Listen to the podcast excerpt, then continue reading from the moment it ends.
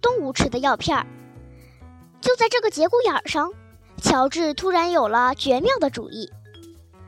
屋子里的药品柜虽然是块禁地，可是鸡棚，爸爸放在架子上那些药呢？那些动物吃的药呢？那些药又怎么样？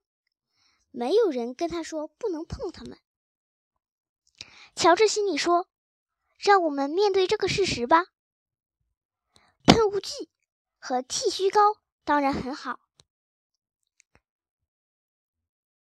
不过，这魔法杂烩还有一点真正的药，真正的药片和真正的药水，要使它有药效。乔治拿起这已经装了四分之三容量的重重的锅，走出了门，直奔鸡棚那个板棚。乔治不知道爸爸会不会到那里。他到一片草地弄干草去了。乔治走向旧板棚，把锅放在工作台上，看着药品柜子，那里有五个大玻璃瓶，全是药片，两个满是药水，还有一个满是药粉。他们全用得上，姥姥需要他们。天哪，他需要他们吗？他拿下一个玻璃瓶，里面装的橘黄色粉末。标签上写着：“治各种鸡的毛病，鸡瘟、嘴疼、跛脚、长不大、不下蛋、脱毛等。每桶饲料只要放一汤勺。好了，那只老鸟只要吃一勺这种药，它就不会脱毛了。”他拿下第二个玻璃瓶，里面大约有五百片紫色大药片。上面写着：“专治马病、喉咙沙哑，病马每天服用两次，一次一片。”姥姥的喉咙，嗯，可能不沙哑，不过她说话太刺耳，这药可能能治好她的毛病。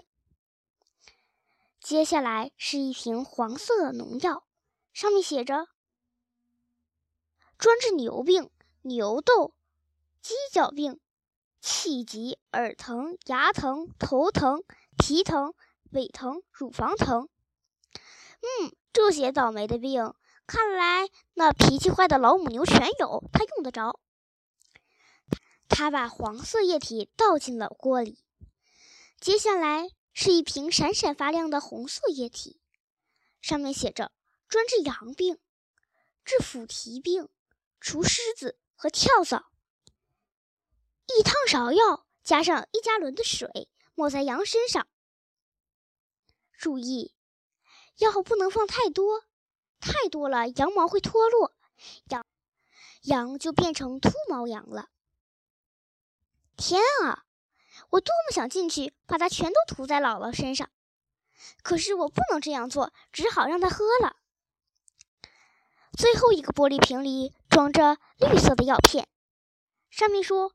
供猪服用，专治猪身上的刺痛、体软、脱毛等病，一天一片，严重可服两片，但注意，超过此量会让猪摇摇摆摆。